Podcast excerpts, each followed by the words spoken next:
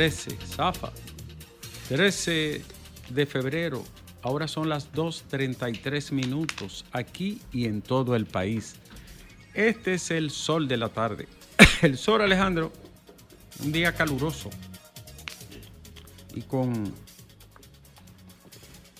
un calor y una, una sensación de calor también. Y un tapón interminable, inmenso en la capital, que recrudeció debido a la protesta que los pensionados de la policía encabezaron hoy en la 27 de febrero. Pensionados del 2023 y desde 2022. Hay que decir a la gente del gobierno, páguenle, no los repriman. Páguenle sus derechos, páguenle lo que le debe. Yo estoy con los pensionados, como lo estuve antes y lo estaré siempre. Páguenle su derecho, páguenle lo que le deben. Ah, que es un proceso tedioso y complejo, lo es. Acelérelo y páguele a esa gente. Estoy con ustedes, pensionados. Naturalmente, son muchos, 2.500, 2.550. Es una gran cantidad de personas y de dinero y debe todo eso de clasificarse y depurarse. Pero ya es tiempo suficiente para pagarle a esas personas, sobre todo los del año 2022 y 23, principios. Páguele, señor gobierno, no lo repriman. Estoy en contra de cualquier tipo de represión, la que sea. Por cierto, policías a policías. El gobierno pagó los del 2016 hasta el 21, ¿es verdad? Pues yo tengo oficiales y amigos, lo llamé y lo consulté de una vez. Sí, es verdad. Había muchísima atrasada. Pero se juntaron ahora 2.500. Páguenle su dinero a esos pensionados y mejórenle las condiciones, señores del gobierno. No es con represión, es con reconocimiento de los derechos. Entonces, ah, hay gente detrás usando, siempre se asusa. Pero decía Aristóteles, la verdad es independiente de las razones que la originan. Coño, Alejandro. La verdad es la verdad, no así. Monstruo Aristóteles. ¿Eh? Oh, claro que sí. Entonces, no es verdad que gente asusa y aprovechan, pero, pero eso no, no, tiene que ver con el derecho negado, que es lo que estamos reclamando. Amigo de la verdad, pero... Amigo de Platón. Pero, pero más amigo de la verdad. Veritas Plato, ¿verdad? Claro. Bueno, las noticias Alejandro, empezando por esta, las más importantes de este día, las informaciones de mayor interés. Recusan al juez que conoce el caso Coral, en este caso a la jueza Yanibé Rivas Méndez del sexto juzgado de instrucción del Distrito Nacional y lo que ocasionó que el caso Coral y Coral 5G se detuviera. Alejandro, una pregunta a ti, entre tú y yo. ¿Por qué los traviesos, que son muy traviesos, cuando están en la justicia empiezan a dar brinco? Ay, que no es fácil, Alejandro. Y enfermas. Y ay, ay, se enferman. Compadre, conozcan eso. Si usted es inocente, conócalo. Y se deprime. A mí me puede llevar al tribunal de Satanás y allá voy a decir lo mismo. No es robado. ¿Ya? No es robado. Y ya. Falleció el, el destacado periodista, veterano abogado, sí. Rafael César Hoppelman. Uy, sí. Una celebridad de los años 70, ¿no? 80. 70, 80, 90, 2000. Eh, estuvo, estuvo en radio. Radio Popular Radio toda Popular, la vida, entre otros medios de Muy verdad. conocido y muy destacado. Rafael César Hoppelman, un, un legendario del periodismo. En paz de cáncer, tenía 90 años de edad. En paz de cáncer. Un, un, además, un comunicador legendario, como tú lo señalas. En paz de cáncer. Técnicos de medio ambiente piden declarar de emergencia los manglares afectados en Samaná, pero sometan a los delincuentes que hicieron eso. No me lo declare de emergencia nada más. Sometan a los bandidos violadores de la ley. Hagan una declaración. Cualquiera declara y declama también. El procurador de los delitos electorales aclara la denuncia sobre recursos públicos que corresponde a la Junta Central Electoral. Diputados confían en que desde la ONU se buscará una solución definitiva a la situación de Haití. Bueno, ya yo ni sé qué, Qué decir. chiste. ¿Qué, qué decir? ¿Eh? ¿Qué decir ya? Que no se haya dicho. Dime ya, ¿a qué, a qué tú apelas en este caso? Abineri habló ante el Consejo de la Seguridad de Naciones Unidas y tocó el tema de Haití. ¿Qué dijo el presidente en resumen? Lo mismo, repetir la misma historia, pero tampoco sin una propuesta concreta, porque yo siempre he dicho que el presidente entonces debe, debe llevar alguna, alguna iniciativa, alguna propuesta, algo, decir ¿Y- algo, más te- allá de que intervengan, ¿Y qué vengan. propuesta te No van a No sé, no sé. Yo tampoco. Él les sé. corresponde a ellos, pero tienen que tener como algún punto de partida. Y es verdad lo que el presidente plantea. Y lo Pero- que ha planteado en esos foros, es verdad que nosotros no podemos lidiar con todos los haitianos. Para decir algo más. Es para decir algo más, no es para ir a gritar, porque para gritar estamos nosotros a través de los medios de comunicación, es un estadista. Además, si tú llevas la propu- una propuesta, tú le estás poniendo la pelota en la cancha de ellos. Claro. Que ellos son los que tienen que ¿Cuál es la resolver, no estrategia de nosotros. Que no podemos con los haitianos, pero ¿cuál es nuestra yo estrategia? ante ¿Qué, la, qué ante- proponemos? Ante la ONU yo no sé ni qué decir. Porque yo no sé para lo que sirve la ONU. Para nada. Oh, yo le digo para qué sirve la Para ONU. nada. Para legitimar, para blanquear a Israel. El gobierno acusó a sectores políticos de estar detrás de la protesta de los pensionados. Los gobiernos siempre buscan un fantasma detrás de la protesta. Toda la vida, cuando no son unos, son los otros. Ahora, es probable que haya gente asusando. Claro que sí. Como siempre ha ocurrido. Pero lo que tiene es que pagarle a esos Y mala fecha. Hay incluso hay, hay tres o cuatro policías que salieron lesionados Sí. en los pies. Eh, Ahora yo le pregunto a los compañeros de esos policías, ¿por qué ustedes agredieron a esa gente de esa manera? ¿Por qué? ¿Por qué? Es mi naturaleza, mi naturaleza, ¿verdad? ¡Wow! Así es. Ni siquiera repararon que son compañeros. Señores, más información hoy es Día Mundial de la Radio. Saludo para toda la gente que hace radio, no para los que tiran basura a través de los micrófonos. Para los que hacen radio, saludo para ustedes. Para los jóvenes, para los de mediana edad y también para los veteranos. Felicidades en el Día de la Radio, no para los que andan ensuciando micrófonos y dañando oídos, sino para los que hacen comunicación a través de la radio. Para los que se formaron en la radio, para los que poníamos los anuncios en un casete grandote de 8 track, para los que les dábamos a los long play así para atrás para ponerlo en queue, para Oh. los que son capaces de decir una, pala- una mala palabra desde, los, desde la radio porque entendemos que es un medio para educar, para formar, para orientar, para esos definitivamente yo hoy hago y, y- y pretendo un aplauso. Aplauso para los forjadores, veteranos, pioneros y para la nueva camada, la nueva generación de gente que hace radio con sentido, con humor, con inteligencia y con, con respeto y con compromiso. Día Mundial de la Radio. ¿Cuánto ha cambiado la radio? Eh? Wow. Eso incluye a Alejandro. Te felicito, Alejandro. Eres un hombre de radio. Así es. Bueno, señores, más informaciones. Este día la viuda del asesinado presidente de Haití, Moïse Jovenel, denunció que ella es víctima de una persecución política. Señora, cuele su café y cuélelo claro. Más informaciones. Hoy por fin me entregaron mi, mi vehículo, Alejandro, después de 14 días, pero, pero quedó muy bien. Mis amigos de Autopintura, MB, saludo para ellos. Caramba, no es una promoción, sí después del choque. Qué trabajo tan, tan limpio, tan bonito, le agradezco mucho. Muy profesionales, muy decente. Elizabeth Martínez, administradora, gracias. Señores, más información este día, Alejandro. Los perros siguen atacando. ¿Qué es lo que vamos a hacer con estos perros? Los píbules que se llaman. Volvieron a atacar a otro niño. Y hay una señora, Alejandro, que un perro la atacó en Santiago. Y cuando él iba para encima de ella, yo, ay Señor, me convierto de nuevo a ti. Eh, si me salva, hasta yo, doña, eh, hubiese dicho lo mismo. Normalmente los perros atacan a quienes los agreden. Pero esto no, esto no, porque No, va con no, un niño de 8 esos años. también. Pero tiene que ver con la crianza. Sí, y tiene con que el ver con la crianza y tiene que ver con el trato, maltrato. claro. Vamos No, pero, a ver, ay, pero ¿qué mande- hacemos con esos Mándelo perros? a ¿Qué la hacemos? escuela, mándelo a un convento, pero coño, que no ataquen la gente. Está bien, pero también vamos a poner en ese mismo plato a Vamos- los que... vamos a ver los casos lo- por caso. a lo- exactamente, a los, que, a los de dos patas que son agresores también a los Mi amor, pero mi amor, pero esta gente que está atacando, estos los dueños de esos perros son los responsables. Tienen que poner... O pero un niño de 8 años, uno de 6 años, ¿y qué pasa?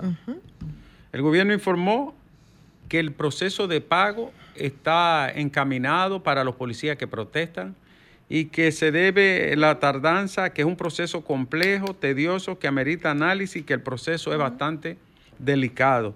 Dijo que se pagaron los salarios del 2016 al 2021 todos los años cerca de 3.300 policías fueron eh, pagados y que actualmente está trabajando del 2022 al 2023, que son unos 2.500. Falleció la leyenda del boxeo nacional, Ignacio Espinal, quien fuera campeón de las 112 libras, peso mosca, santiaguero, nativo del ensanche Bermúdez, una leyenda del boxeo dominicano, falleció lamentablemente Ignacio Espinal. Roque Payá, mi amigo, el hombre, afirmó que el PRM le ofreció cargos y patrocinio y no lo tomó. Bien hecho por usted, don Roque. Lo felicito. Eh, la Procuraduría informó que no le retiene fondo a ninguna entidad a propósito de la denuncia de los notarios que dijeron que hay una retención de los fondos del Colegio de Notarios. La Procuraduría dijo que está actuando conforme a lo indicado en la ley.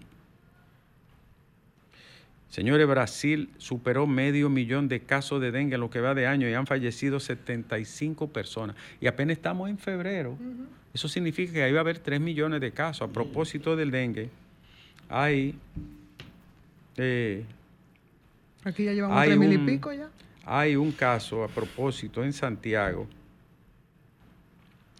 de un jovencito de 17 años que falleció de dengue. Me lo envió mi amigo Roberto Tineo hijo de un comunicador, Hernando Minichi, falleció el 13 hoy.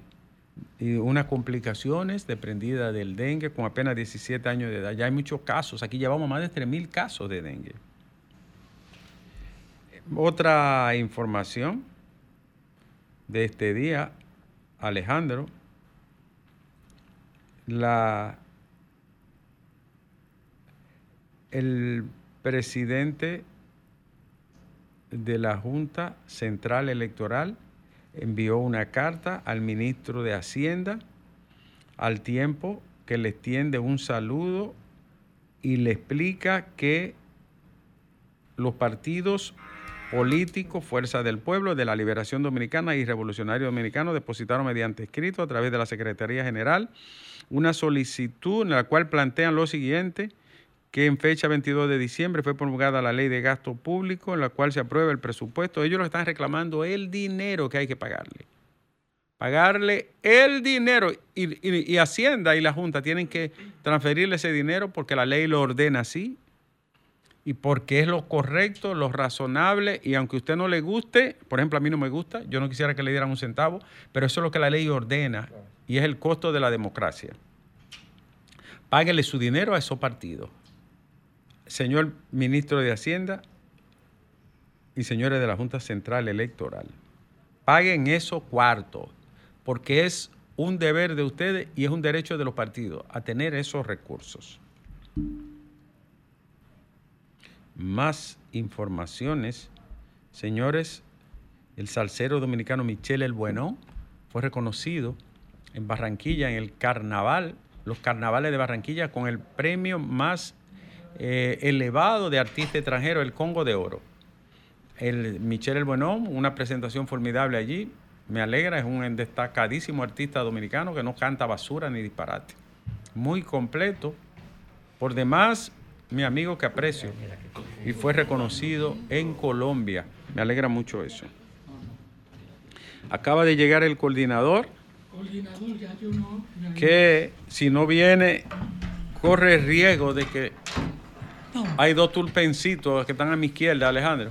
Yo no veo a nadie.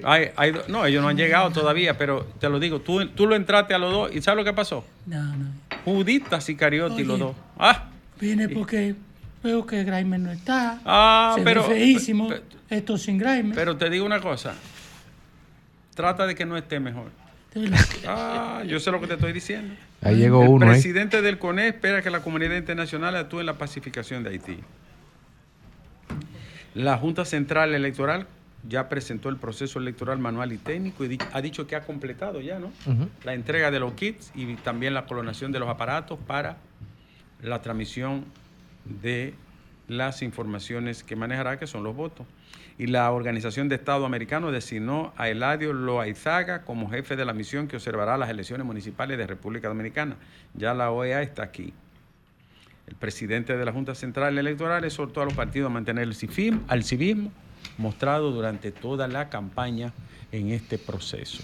Yo debo decir, bueno, tengo una, una nota aquí que me la envía, déjame ver que me envían los guardias aquí, Alejandro. Parece un, parece un cheque. Los guardias, ¿no? Yo siempre estoy eh, frío con los guardias. Carlos Ramón Febrillés Rodríguez, mayor general técnico de aviación y comandante general de la Fuerza Aérea, nos invita a la misa de graduación de cursos que imparte la Dirección de Educación, Capacitación y Entrenamiento de la Fuerza Aérea de la República Dominicana, eh, donde también habrá un reconocimiento a los miembros destacados de esta institución. Eso será en el 76 aniversario de la Fuerza Aérea de la República Dominicana, los 15 días de febrero, eso es el próximo eh, viernes, jueves, perdón, en la iglesia Nuestra Señora del Carmen a las 10.30 de la mañana y en la caseta de ceremonia general de brigada Osvaldo Cepeda y Cepeda en la base aérea de San Isidro. Domingo, ¿tú te acuerdas una vez que fuimos a un aniversario? Sí. El 68, me acuerdo del número. ¿Tú, ¿tú sabes por qué yo me acuerdo del número, verdad? ¿Por qué? Hoy tú no te acuerdas que yo tiré la cosa ya. Ah, déjalo ahí, déjalo ahí.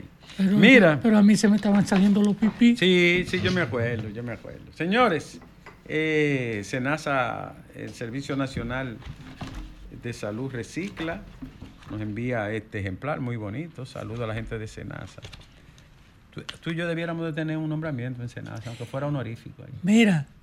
Lo querían eh, explotar, ¿tú te acuerdas? y si no fuera por SENASA, no hubiese ARS en este país. Oye, Tú, tú, no hubiera salud. El Colegio Médico Dominicano, una serie de comunicadores como Ivón. Edí. Edí Feble. Sí, Edí Feble. Edí, la madame. Que, que vimos temprano la importancia de ese instrumento para garantizar que no se alzaran con todo. Sí. Sí, claro que sí. O otros comunicadores que se me Pero lo que yo le quiero decir a la gente es que se, se nace la única que tiene sentido humano.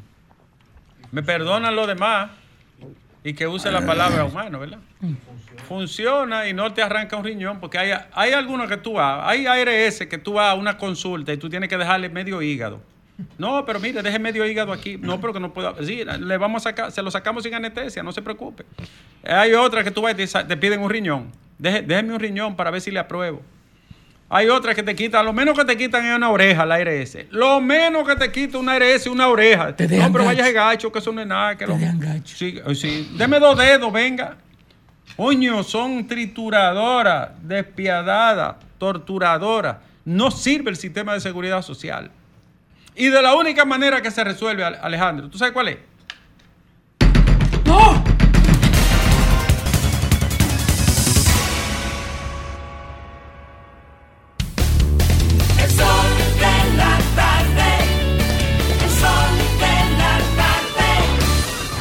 Comunícate 809-540-1065. 1-833-610-1065 desde los Estados Unidos. Sol 106.5, la más interactiva.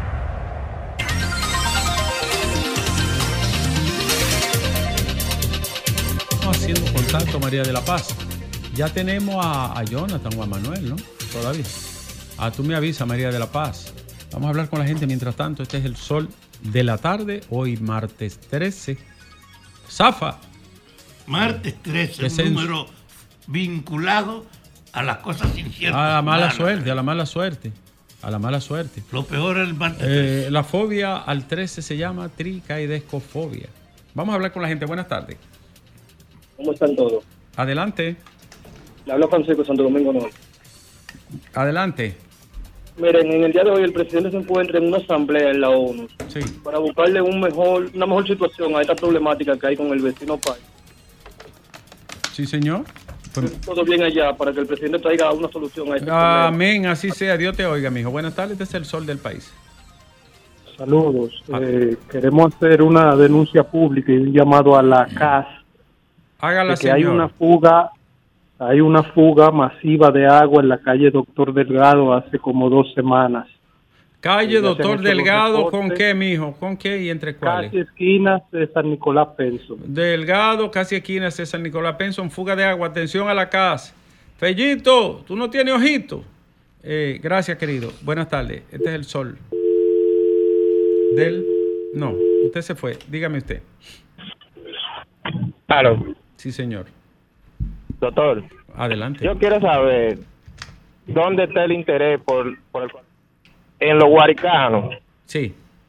Un, a- eh, a- un asfaltado, llevan asfalto por un tubo y siete llaves, pero lo tiran asfalto sobre asfalto. Tanta calle mala, tanta calle llevándose a la que la trajo que no se ¿Y puede. por qué la Junta de Vecinos no se, se no se planta? Es verdad, porque es una, una de las zonas que tiene menos asfalto de todo el Gran Santo Domingo, es la, la zona de Y el, el, el asfaltico que llevan, vienen y se lo tiran en la, en la poca No. calle que habían buenas, que son las calles troncadas, las calles principales, No. vuelven y se lo tiran encima. Pero, ¿y dónde está? ¿Cuál es, cuál es el chiste? ¿Cuál es el criterio? Atención, eh, licho, abusador, echen el asfalto donde se debe. Buenas tardes. Buenas tardes, doctor Nieves. A su orden. Le tengo una pregunta a usted, a Domingo y a la distinguida Ivonne Ferrera, pero quiero que sea Ivonne que me la conteste. Ivonne se la Doctor, contesta. Sí. Lo que, lo que luchamos por... Usted sabe que Marcha, Marcha Verde fue la génesis de la lucha contra la corrupción Sí. y la impunidad. Lo que tuvimos ahí, yo no estuve ahí, pero tuvieron mis hijos, alentados por mí de aquí, desde el extranjero. ¿Usted cree que un triunfo de, de lo que representaron esos gobiernos pasados, un triunfo de ellos sería una derrota para nosotros y para el movimiento? Ahí está Ivonne. Pero absolutamente, ¿quién ha dicho que eso ha sido una derrota para el movimiento? Eso no lo fue el momento. El movimiento jugó su papel como, lo, como le correspondía en ese momento. Él dice un triunfo de... Pero claro, sí, eso no tiene nada. Pero ahora ellos. Claro. Él habla ahora. Ah, Bueno, ¿qué, qué yo le digo, amigo? Yo, yo pienso que ninguna gente de Marcha Verde debió de ocupar ningún puesto. Ningún puesto. Yo pienso eso. Ningún puesto, ni siquiera de ayudante de barrendero. Pero esa es mi opinión personal. Buenas tardes. al país, Adelante. a estos regueros de incurso que, que lamentablemente tenemos en nuestro país, Sí. que lo sabe lo todo. Yo quiero que me digan qué tiene que ver la culpa que tiene Hugo que tiene Hugo Vera y que tiene Carolina con el entaponamiento de la ciudad. Es la, es la política que quieren usar ahora. Pero si lo del PLD en 20 años no lo resolvieron, ¿por qué le quieren echar la culpa a Hugo Vera y a Carolina Mejía? Donde Carolina como alcaldesa ha hecho un excelente trabajo, ahora le quieren echar la culpa de los entaponamientos de la ciudad, cuando la culpa de los entaponamientos de la ciudad la tiene la población completa. Gracias a usted.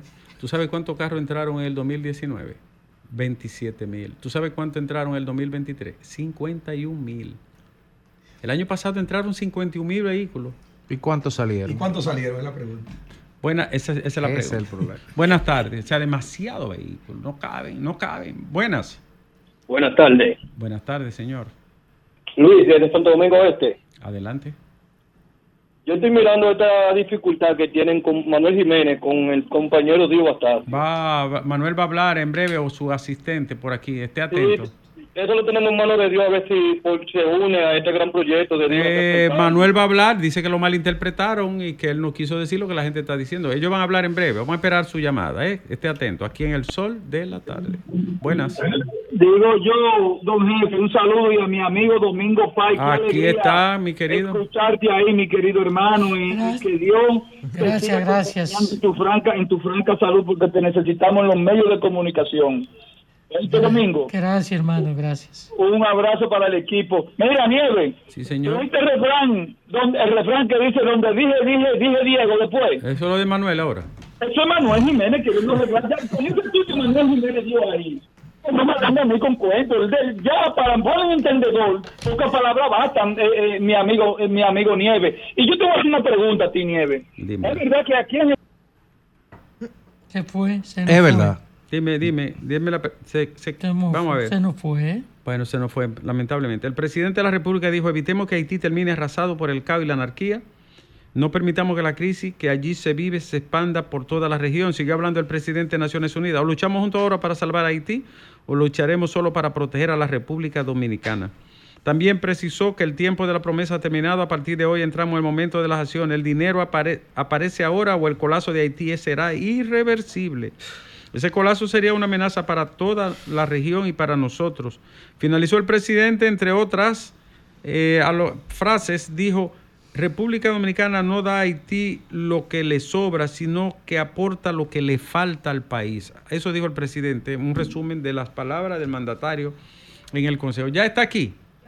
Ya, está. En la 3. Ah, buenas tardes. Buenas, saludos, buenas tardes. Jonathan Liriano, buenas tardes. Vocero de Manuel Jiménez del ayuntamiento, ¿no? Así es, hasta ahora, hasta las próximas semanas. Bien, Jonathan, a propósito del tuit de Manuel Jiménez que ha desatado todo un hervidero, ¿qué es lo que contiene y qué explicación tú quieres dar? No, yo acabo de publicar un tuit eh, presentando los resultados de ese tuit. La política es muy compleja y la de Santo Domingo Este eh, tiene su particularidad. Es el municipio más grande del país y donde se definen las batallas electorales. Entonces el alcalde eh, publicó el fin de semana pasado un tuit porque muchos seguidores de él de diferentes ámbitos, porque Manuel Jiménez tiene simpatías en diferentes ámbitos de los sectores sociales y políticos, le hacían la pregunta muy recurrente, que, que estando en el partido, algunos de sus seguidores y otros que no están en el partido oficialista, el PRM, le, consultaban, pero el alcalde no tenía la capacidad ni el tiempo para reunirse con cada uno de sus dirigentes sociales y políticos de diferentes espectros, eh, así que decidió, ante la insistencia tan intensa de qué debían hacer, eh, y algunos están esperando que el alcalde bajara una línea en contra de su propio partido, lo que nunca haría eh, el alcalde, eh, bajar una línea a nadie, eh, mucho menos para ir en contra de la línea de su partido, porque él está trabajando por el triunfo de su partido, y pero mucho menos le iba a imponer a alguien que si no es del partido, no tiene la simpatía, pero simpatiza por Manuel, imponerle un candidato u, otro. Entonces lo que el alcalde hizo con ese tuit fue un poco sacado de contexto por algunos sectores, no por todos, el que lo estaba esperando lo, lo entendió, que le a todas esas personas y sectores de diferentes colores que le estaban eh, consultando le dijeron ejerzan su voto eh, con, con libertad porque yo no me le voy a imponer a nadie y mucho menos vamos a hacer una acción, va a tomar una acción que eh, afecte el rumbo vamos, del proceso. Vamos a hacer un ejercicio conservante y dímelo Sí. de, de manera sencilla. Apoya a Manuel Jiménez Astacio, lo va a apoyar, le va a levantar la mano. Bueno, el alcalde está, dijo del principio, en el acto que hizo después de las de las internas, que Sí, pero fueron yo muy te hablo ahora hoy, 13 de febrero.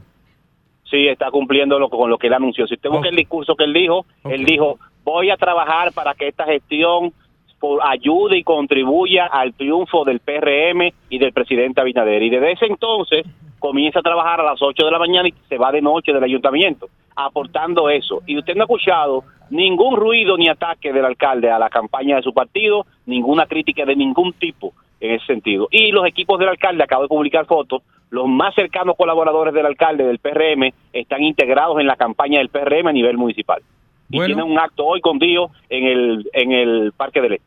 Gracias, Jonathan Liriano. Ah, ¿Cómo va tu candidatura a diputado?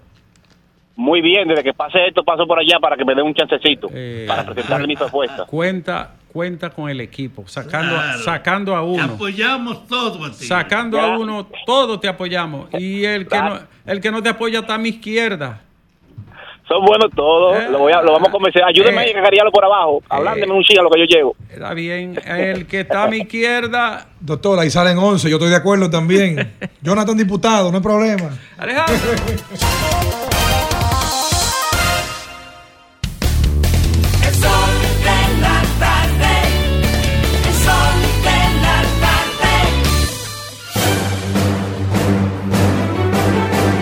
Y ahora, un boletín de la gran cadena RCC Media.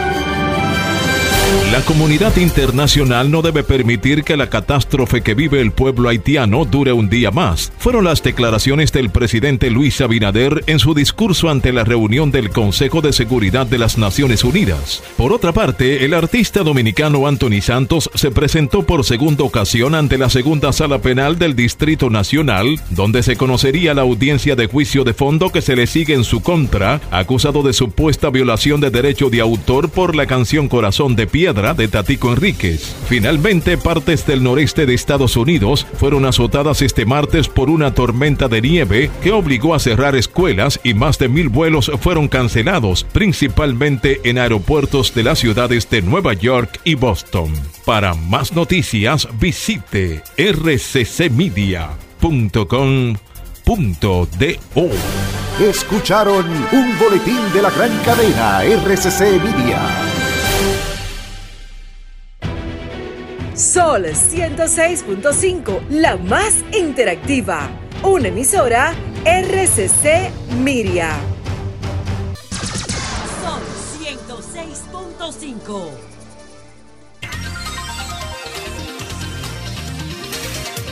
Son las 3 y 10 minutos. Señor Domingo Paz está con nosotros. Estará la próxima semana fuera de nuevo y regresará en una semana. ¿Tú sabes qué canción tenemos que pedir para poner a recibir a Domingo Páez? No, no, no. El necio. Ah, yo pensé que El era Domingo. necio. ¿Quieres que te diga una El- cosa? El necio. ¿Quieres que te diga una cosa? Mira qué casualidad. Yo venía pensando en el necio. Una de las mejores de él, ¿verdad? Sí. Sin duda. Debe ser. Dedicada De Silvio, sí. Sí, es una de las mejores. Sí. Don Silvio Rodríguez. Coincido Que ya contigo. tiene 75 años. Tiene. Y cada vez más cascarrabia. Sí. Oye, Ah, eh, señores. Pero no es por eso lo tuyo. Lo tuyo es porque tú eres un impenitente del trabajo. Alguien le, Oye, alguien le mandó, a propósito, alguien le mandó a, a mi esposa una, un video del alcalde de Los Alcarrizos. Es verdad que yo lo he atacado, pero yo no lo he atacado por nada personal, por, por ineficiente que. Y entonces él le dice a un periodista que le hace una pregunta. No, lo que pasa es que a, a fulano de tal se refiere a mí, le pagan para atacarme. No, Le relaja. están pagando. Ay, Mire, eh, señor alcalde, yo- ojalá, Ay, ojalá yo no tener que haber mencionado Ay, su Dios. nombre ni atacarlo nunca, que hubiese sido eficiente, bueno, ordenado, que hubiese recogido la basura, que tuviese cierto orden ahí, hubiese sido una maravilla para mí. Nadie goza de que atacando a otro. En cuanto a la paga, yo ni voy a responder eso, pero le digo una cosa. Ay, Dios, qué no permita usted en su gestión, porque se va a llevar eso, de que la gente que adquirió solar en esa zona, ahí en la Residencial Madrid, sea despojado de su terreno por invasores que cuentan con respaldo de su ayuntamiento y que metieron vehículos de su ayuntamiento a hacer calle allí. Entonces, se lo estoy diciendo en un tono hasta respetuoso. Esa gente que compró esos solares y que hizo ese sacrificio son gente seria y de trabajo. Y usted permitió que un grupo de antisociales se metan ahí, le abrió carretera y calle, y esa gente hoy corre el riesgo de perder sus solares. Eso es lo que yo estoy diciendo. No es atacarlo por atacarlo. Y voy a defender a la gente que tenga derecho siempre, aunque usted se, se moleste. Que por cierto, usted no lo va a reelegir. No es verdad que, que un pueblo como los Alcarrizos va a votar por usted otra vez. A propósito, ¿cómo se llama el, el del PLD que aspira? ¿Yaco? Yaco, Alberto. Yaco, tú tienes. Yaco, tú tienes un, un edificio ahí en, esa, en esos terrenos y tú, y tú no has abierto la boca. Tú vas a dejar que saquen esa gente y que se metan esos invasores. Así que tú quieres ser eh, alcalde.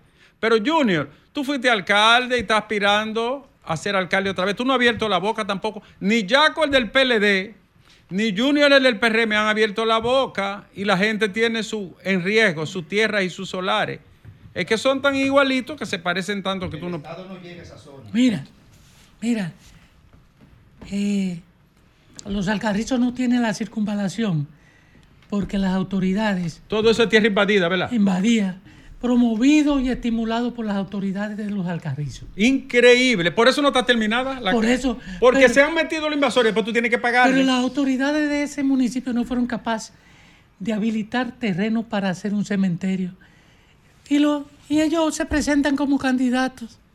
Todo. Todo. Y no pudieron hacer un cementerio. Un cementerio. Pero, ¿Cuál es la dificultad de hacer un cementerio? Pero eso que tú dijiste de ¿Por la circunvalación, yo me puse a leer una nota Yo que dijo la empresa que está haciendo la circunvalación. Y dice, ustedes no saben lo tedioso y lo largo que ha sido esto. Porque hemos tenido que pagarle a gente que se metieron de invasores y otros que se metieron luego y por eso no avanza. Ahora, Cristian, Cristian, yo te conozco porque fuimos diputados juntos y hemos coincidido. Eh, perdóname, Fafa, déjame terminar la idea. Eh, hemos coincidido porque tenemos un amigo en común. Ay, qué triste eso de que le pagan para que me ataque. Bueno, por eso ni se responde. Oye, porque no, porque en el caso de él no hay que pagarle a nadie para que lo ataque. Me- dime tú, Oye. a mí me paga así la, Oye, la- la gente, oye, me paga oye, la obligación Le que pagan tengo. para que lo ataque. las gracias. Pero, Claro. oye, Cristian, tú nunca vas a pasar en tu vida por por donde haya alguien con la integridad de Ricardo Nieves. Coño, pero este tipo Tú nunca vas a pasar. Oye, mira, tú nunca, porque tú no te mueves. Tú no caminas.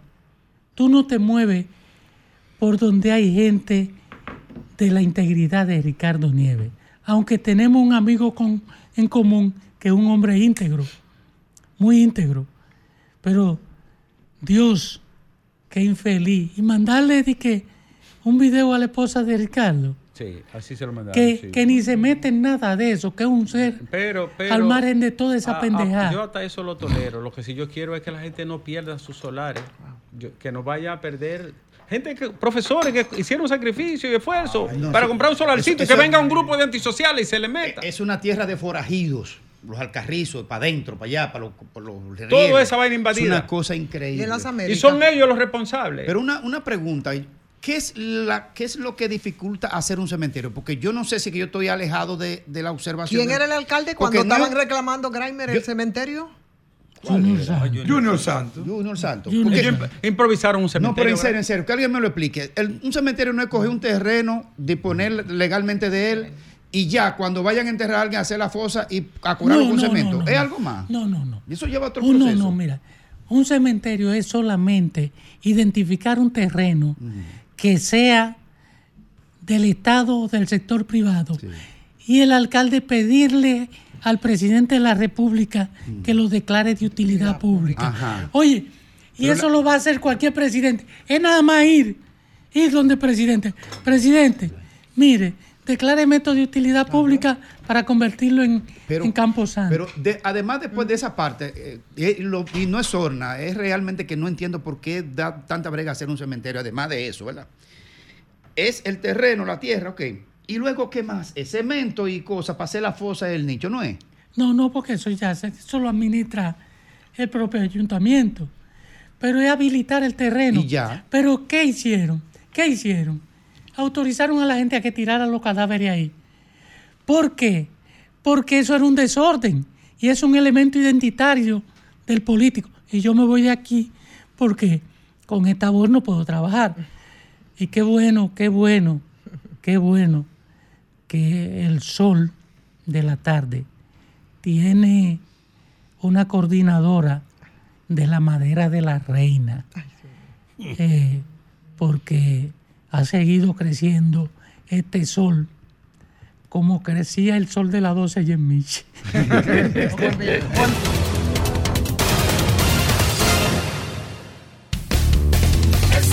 de la tarde. El sol de la tarde. Sol 106.5, la más interactiva. Una emisora RCC Miria.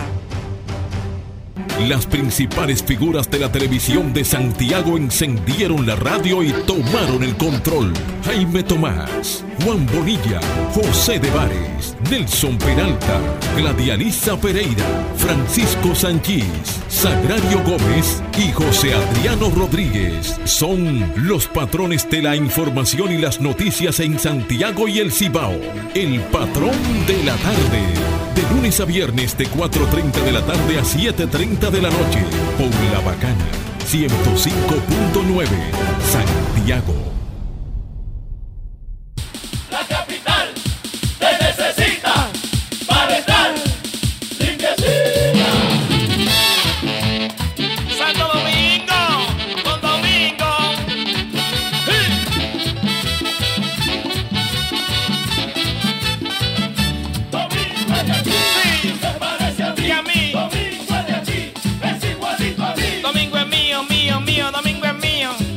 Domingo Contreras, mi alcalde.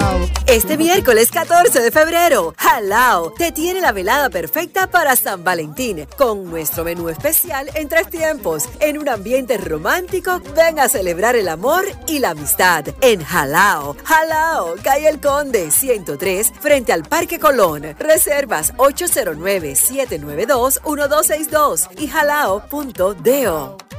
100%.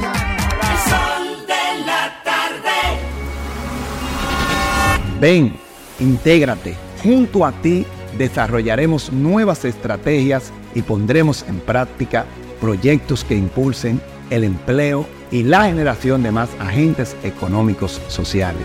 También ven y sé parte de esta gestión innovadora que junto a nuestra gerencia y capacidad trabajarán para el bien de la ciudad y de la gente. Luis Alberto, un gerente pa' que resuelva.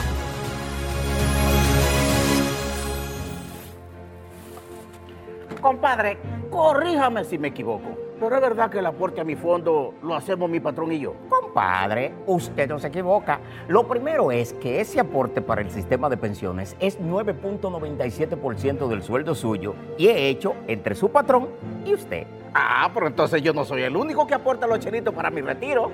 Eso es lo chulo del sistema. Si su salario fuera de 10 mil pesos, 287 es lo que pone usted. Y su jefe, 710. Del total, 840 pesos van directivo a su cuenta de capitalización individual. Y esta cuenta también crece con la rentabilidad de las inversiones que hace su AFP Popular. Ah, pero eso así es un palo. Hay que trabajar. AFP Popular, confianza absoluta. El domingo 18 de febrero en la República Dominicana se celebran las elecciones municipales. En el municipio, las alcaldías y regidurías y en el distrito municipal, dirección y vocalías. Y recuerda que solo puedes votar en el colegio electoral que te corresponde desde las 7 de la mañana hasta las 5 de la tarde. Para esto, debes llevar tu cédula de identidad y electoral, presentarla para verificar la presencia en el padrón y luego te entregarán dos boletas electorales, firmadas y selladas una para que elijas la alcaldía y otra la regiduría de tu preferencia. Si es para un distrito municipal, será una boleta para la dirección y otra para la vocalía. Cuando llegues al podio de votación, marcarás con una X, raya o cruz sobre la imagen de tus candidaturas de elección. En el caso de la alcaldía, marcas el partido de tu preferencia. Si es regiduría, marca sobre la fotografía de un candidato o candidata para ejercer el voto preferencial. Después, dobla las boletas y deposítalas en las urnas correspondientes. Al concluir, firmas el padrón e intintan tu dedo, recibes de vuelta tu cédula y sales del recinto electoral. Es fácil y sencillo. Vota por ti y la democracia. Junta Central Electoral. Garantía de identidad y democracia. El sol. Desde Bandex reconocemos el valor de lograrlo juntos. Sabemos qué es celebrar tu diploma y compartirlo con quienes te apoyaron desde el inicio. Por eso seguimos desembolsando más de 500 millones de pesos para créditos educativos, ya que juntos impulsamos el desarrollo del país. Bandex, Banco de Desarrollo y Exportación. Porque somos servidores públicos, les informamos que en nuestro periodo de gestión abrimos 10 escuelas laborales para niños, adultos y jóvenes especialmente. En el 2020 todas las escuelas estaban cerradas y algunas incluso privatizadas o vandalizadas. Hoy los pequeños y los jóvenes estudian diseños y confesión de moda, fabricación de instrumentos musicales, carpintería, preparación de bocadillos, serigrafía, informática, tapicería, pintura, bisutería y otros oficios. Trabajamos para crear una ciudad de oportunidades, una ciudad justa y creativa, una ciudad trinitaria. Transpórtate a Tulum con TAN, el restaurante más nuevo del chef Richard Sandoval en Nueva York. El concepto celebra los sabores de la península de Yucatán en México con tacos hipermodernos, ceviches y clásicos elevados. Sumérgete en el Speed Easy de TAN, recientemente inaugurado. Loom, donde te esperan cócteles culinarios y cientos de mezcales y tequilas, ubicado en el East 49 y Tercera. Para hacer una reserva, 917-388-2248 o visita timenewyork.com. El sol de la tarde. Este domingo 18 de febrero son las elecciones municipales. Si quieres prosperidad para ti y progreso para tu ciudad, te invito a votar en la casilla 3 por los candidatos de la Fuerza del Pueblo. Juntos empezaremos una nueva etapa de grandes transformaciones. Ah, pues yo, yo ya tengo mi botella y estoy feliz. Conseguí una botella en el Bravo y no tengo que hacer prácticamente nada. ¿Que cómo la conseguí? Solo fui al Bravo, compré dos botellas de vino y la tercera me salió gratis. Yo sí estoy disfrutando mi botella. Ven al Bravo a buscar tu botella, porque todos los días al comprar dos vinos de nuestra bodega, el tercero te lo llevas gratis. Supermercados Bravo, expertos en vender barato. Esta promoción no aplica a sidras. El consumo de alcohol perjudica la salud. Ley 4201. El 18 de febrero, al marcar en la casilla 2 a Luis Alberto, estarás votando por las ideas y acciones que proponemos para transformar nuestra ciudad. Luis Alberto, un gerente pa' que resuelva.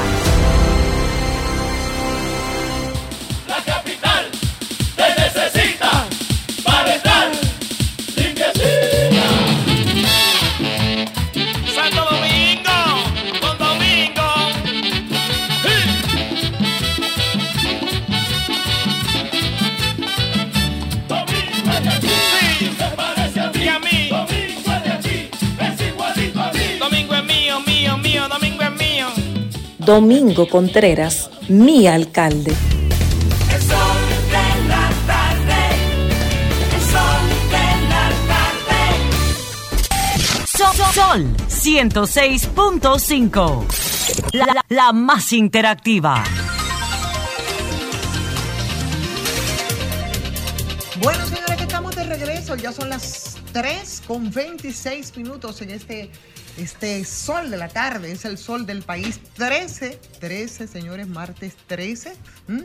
febrero 2024, a la vuelta de la esquina para las elecciones. ¡Ey! Los altares, sí. Hoy sí, así es. Sincretismo mágico popular. Eh, Sí, sincretismo Hoy hoy día- mágico religioso. Anaí- Anaí Sapien, Claro. entonces.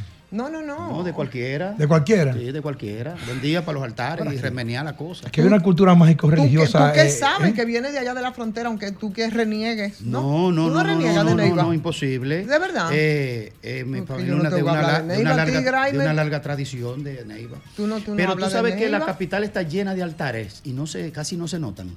Los barrios hay muchos altares, sí. Claro. Sí. Claro, lo que pasa es que hay mucha distorsión también y cada vez como que se enraiga más, porque ¿qué es lo que al final esas expresiones, al contrario, yo creo que eh, deben llenar de orgullo a eso, a esa negritud, a esos esclavos negros que vinieron aquí al país y a, a su capacidad de resistencia de las imposiciones que se querían hacer desde la Iglesia Católica. Encima que los traen, encima los esclavizan y encima quieren también eh, que, eh, de su identidad y ese nivel de resistencia de esos negros africanos para mí es, es motivo de orgullo, ¿no? El papá Liborio, que o sea, tanto, toda, toda- toda esa no, no, es, ahí. no es San Miguel, no, es Belie Belcán, pero al final Belie. Belcán. Belie Belcán Toné. Así es, no es Ana, no es, no es Bonje. Exactamente. Entonces, eso, eso, eso es así. ¿no? Pero se ha confundido todo, señor. Bueno, mientras tanto, y a propósito de confusiones, el presidente Fafa estuvo ahí ante el Consejo de la ONU de nuevo. Él dice que no debe permitir que se continúe con la catástrofe de Haití. Yo sigo insistiendo que el presidente debe de llevar alguna propuesta, que es lo que nosotros como dominicanos proponemos, aunque no sea eh, la solución eh, total, pero no es ir nada más que a gritar y a decir no podemos, no podemos con los haitianos, que no podemos, Él ciertamente. inicialmente con una intervención mundial legitimada por la ONU que reforzara los mecanismos que pudieran imponer el orden allá. Han escogido una representación sospechosa, la de Kenia, que parece que es simplemente para hacer bulla publicitaria y que yo creo que es parte de esa política de Estados Unidos de no sacar el cuerpo pero no contribuir a nada. Mira, ahí están los militares norteamericanos. Ellos sí aquí. contribuyen. ¿Qué ellos, hacen los ellos sí contribuyen, ellos contribuyen al caos. Ellos contribuyen a que se profundice aún más, que ya no tiene ellos aquel quieren que se de- agudice la Ya, crisis. Por supuesto, y a eso sí han apostado. Y entonces apuestan también todos los países y apostamos todos, yo pienso. Pero lo grande es que el presidente cuando le dicen ¿qué hacen los militares en la Francia? Yo no sabía que aquí había Por militares. favor. ¿Cómo tú vas a salir con una cosa así? Claro, eso fue bastante Entonces, fuerte. efectivamente, Estados Unidos es que está manipulando el problema haitiano. Así es, Estados Unidos y también las otras naciones que se hacen los locos y se hacen los tontos y todos los que tienen la responsabilidad, sin dejar, por supuesto, de lado a esa oligarquía malvada haitiana. Oye, porque también ahí hay una, un porcentaje mínimo de la población eh, que es esa oligarquía que igual ha hecho lo suyo y también ha apostado ese caos. Tanto así que yo soy de la teoría que ellos fueron parte también de ese Frankenstein que se creó, que finalmente de plano se llevó incluso al presidente Jovenel Moïse, que es el tema de las bandas. O sea, imponemos las bandas y el escenario es de las bandas delincuenciales versus la confrontación social que nunca ha cesado en Haití. Entonces son estrategias, pero bueno, ahí estaba el presidente en la, en la, en la ONU, ¿no? Eh, Pero el presidente bajo una presión. Mientras se agudice y prolongue la crisis haitiana, hay inevitablemente sobre la República Dominicana una presión de esa realidad. Nadie va a pagar más caro que nosotros el deterioro de Haití. Por eso debemos luchar porque se limite, porque sea rápido, sin que podamos asumirlo, porque aquí hay gente que dice, pues nosotros podemos pelear con Haití. ¿Cómo va a ser? Bueno, pero también no podemos negar que también de este lado, porque todo el mundo como que saca partida, y también de este lado de la isla, también se ha, se, un poco se ha manipulado eh, con el tema haitiano. Aquí, frente a situaciones eh, graves, políticas, se ha echado de manos al tema haitiano también para también. manipular, ¿no? Eh, porque eso es, esa es la verdad, porque eso te da un baño de populismo, porque hay gente que piensan que los malditos haitianos no tienen harto, y no voy a mirar hacia mi izquierda, porque un- no voy a provocar. y oye lo que y, te- y te quedan en las... Y se te Y oye en lo que te dicen, aquí hay sectores altamente beneficiados con la permanencia y agudización de la crisis haitiana. Claro, por, eh, pero por supuesto. Es más, aquí hay quienes han apostado también a la agudización de la... Porque es- es un instrumento importante para los políticos, para la manipulación que lo han utilizado desde siempre. Yo no estoy diciendo solo esto, yo digo estos, los otros, los otros y los que le antecedieron. Pero a nadie se les ocurre, a nadie se les ocurre pensar ni ver el tema haitiano en otras dimensiones, que es lo voy a que, que es agregar mi algo. punto. Yo creo que esa dimensión no se puede quedar en lo puramente operacional y policial. Yo creo que hay que hacer una mirada mucho mayor Mira. desde la dimensión política más amplia y a partir de ahí ver cómo es que se va a solucionar, porque desaparecerlo, así nada más no podemos hacerlo, ni tampoco nosotros podemos asumir 11 millones de almas aquí, porque nosotros tenemos también muchas Aquí hay complicaciones. una- aquí hay una mala- seamos parejeros, privando de que, que estamos mejor que nada. Aquí hay una mala coincidencia con respecto a agudizar y mediatizar, digo mediatizar desde el punto de vista de darle una connotación superior en el tema del debate público al tema haitiano. Lo hizo Lilis en su momento, lo hizo Trujillo en su momento, lo hizo también Balaguer por mucho tiempo, también por mucho tiempo, y ahora también lo hace lo hace Abinader. Yo creo que esto es un tema que es no, es que estamos hablando de República Dominicana. Yo lo que creo es que esto es un tema muy delicado y que no puede ser simplemente utilizado como propaganda política o como coyuntura política, porque esto tiene un componente humano, gente que tienen hambre y necesidad y, que nosotros Un componente político, eh, Sí. Feli, importante, Porque Importante. mira, por ejemplo, hay quienes dicen, y, me discu- y discúlpame, Félix, hay quienes dicen aquí, por ejemplo, bueno, pero ¿cuál es la solución que se tiene, señor? En definitiva, en medio de esta última crisis, yo creo que la primera solución fue cortar el tráfico de armas. De armas. Yo creo que una solución fue tratar de hacer una recomposición política y legal legítima en ese país y poner en suspenso todas esas medidas económicas que se iban estimulando. Ahí, señores, fue al 100% que se le va, cómo se pusieron las cosas ahí. Entonces, esas medidas económicas totalmente austericidas debieron un poco eh, eh, eh, frenarse, ¿eh? Entonces, esos serán puntos importantes, como, eh, eh, insoslayables para procurarse un poco la solución necesario, aunque no suficiente. La- Pero esa no era ningún la tipo de culpa. iniciativa, no, no. La Nos culpa- quedamos, porque el, el asunto se divide en dos, Grimer. El asunto puramente interno haitiano como solución y el tema migratorio, que son dos cosas. Lo que pasa es que cuando lo tratamos, hacemos una especie La de culpa arroz es de todo el mundo, ¿no? la culpa es de, esto- de todo el mundo, menos de los haitianos. La culpa es de Dice- todo el mundo. Dice María de la O que nos tenemos de que, que ir. Pues.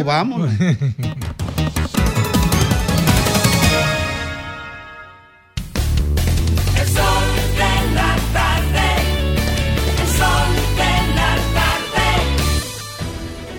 Sol 106.5, la más interactiva. Una emisora RCC Miria. El sol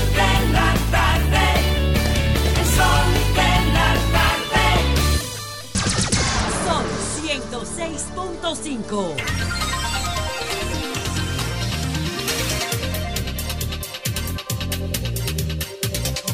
Bueno, señores, ya son las 3 con 45 minutos en ese día martes, segundo día de la semana, mi querido Fafa.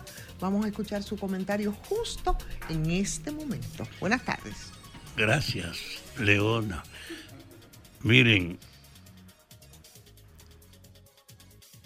este es la semana antes de las elecciones municipales. Hoy es martes. Sábado, viernes, jueves y miércoles, cuatro días nos separan del día de las elecciones. Y lo que está creciendo es el fanatismo.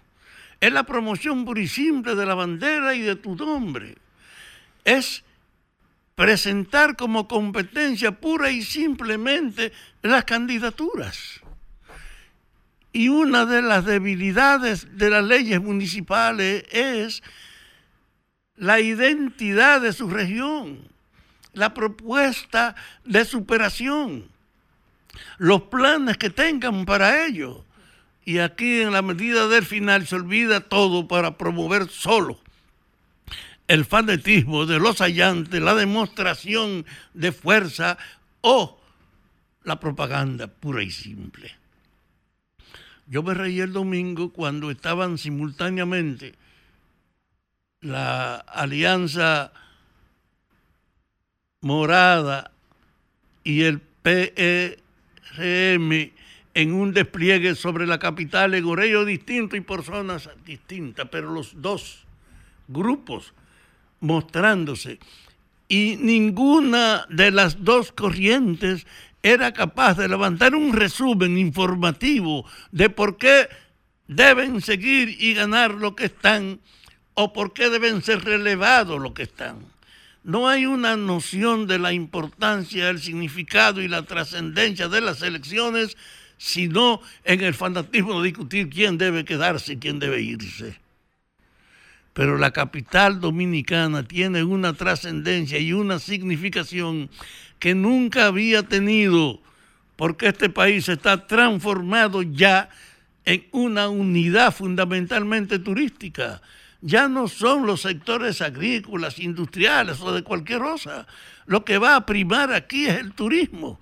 Y si es el turismo, debía haber una preocupación siquiera por desarrollar los centros de atracción para esos millones de personas que van a seguir viniendo aquí cada vez. La República ha incrementado la presencia turística a un nivel sin precedente. Y no hay duda que lo que está pasando en la frontera, lo que está pasando en Cabo Rojo, lo que está pasando en Puerto Plata, lo que está pasando en el este, es que este país está dedicado a consolidar toda una plataforma en lo que el turismo se convierte en la actividad principal del país. Y entonces usted oye que en esta campaña electoral ni siquiera ese tema ha estado presente. Porque yo quiero que me digan, la capital ha tenido una atención llamativa de Carolina, que ha ido desde alargar el malecón hasta atender en los barrios alguna manifestación de centro especial para que la gente se encuentre en pequeñas extensiones o en parques ya reconocidos. En este país que es la ciudad primada de América, esta es la primada, que hasta por la característica histórica de que fuimos los primeros, ahora que el turismo va a ser la esencia, va a tener un inmenso atractivo. Y eso va a obligar a que la zona colonial tenga una gran trascendencia, que necesite una atención, que se convierta de verdad en un atractivo. Por eso yo decía que Manuel Jiménez estaba construyendo una herencia insuperable mañana con ese paseo de la historia, paseo de la historia, con todos los significativos participantes dominicanos y globales, como es eso del hombre de Sudáfrica, Mandela, y del héroe de Vietnam, Ho Chi Minh son dos símbolos globales de la autonomía y de la resistencia y de la democracia. Y ese hecho que está construyendo Manuel e incluso los limitados esfuerzos que ha hecho Carolina por crear en la capital centros de atracción son ofertas pensando en el porvenir. Pero esta campaña, yo no he oído una disputa de la diferencia de la propuesta. No, eso no se discute. Es simplemente el despliegue de las acciones con lo que la gente quiere efectivamente ganar el apoyo de los otros.